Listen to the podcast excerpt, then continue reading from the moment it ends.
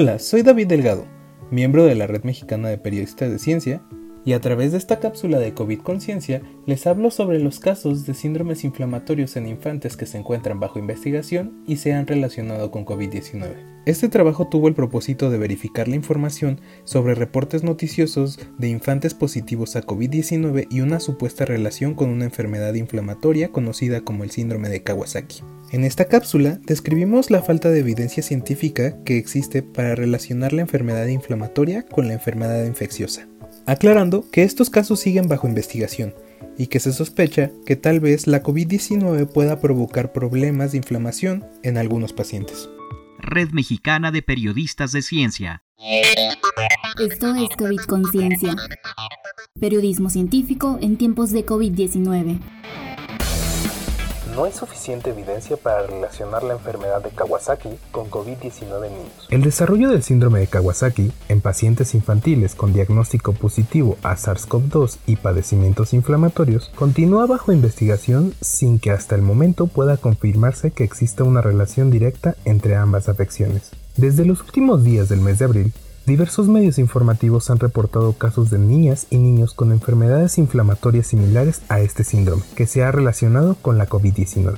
Al respecto, la Fundación para la Enfermedad de Kawasaki del Reino Unido emitió un comunicado en el cual afirmó que hasta ahora no hay evidencia de mayor incidencia o susceptibilidad a la COVID-19 en niñas y niños que tuvieron la enfermedad de Kawasaki en el pasado. De forma similar, el Centro de Investigación de la Enfermedad de Kawasaki en la Universidad de California ha señalado que no es claro si los casos reportados a la fecha de ese padecimiento están relacionados con COVID-19.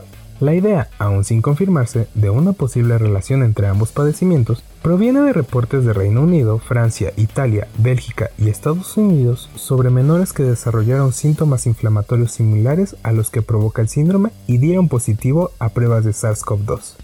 La enfermedad se caracteriza por fiebre aguda, alteraciones en arterias coronarias, inflamación o daño en tejido muscular del corazón principalmente. Es un padecimiento que se encuentra más frecuente en poblaciones de Asia y una enfermedad tratable. Para la OMS y especialistas que investigan síntomas de la COVID-19, los casos de síntomas inflamatorios en menores podrían deberse a mecanismos de respuesta del sistema inmune. Ello basado en la observación de casos de inflamación de tejidos más allá de los pulmonares que se han encontrado en adultos afectados por el nuevo coronavirus. Actualmente existen dos hipótesis que inquietan a las instituciones de salud sobre la coincidencia de síntomas inflamatorios en niñas y niños con COVID-19. Por un lado, podría tratarse de que la infección por el virus SARS-CoV-2 pudiera desencadenar el desarrollo del síndrome de Kawasaki, y por el otro, que padecer COVID-19 aumente la susceptibilidad para desarrollar posteriormente inflamación arterial y otras complicaciones relacionadas. No obstante, diversas organizaciones han insistido en la falta de evidencia para establecer correlaciones y mucho menos causalidades de una dirección u otra entre ambos padecimientos. Si bien las investigaciones siguen en curso, no existe ninguna evidencia que respalde una relación entre estas enfermedades. Ninguna niña o niño que haya sido diagnosticado previamente con el síndrome de Kawasaki tiene mayor susceptibilidad a adquirir COVID-19.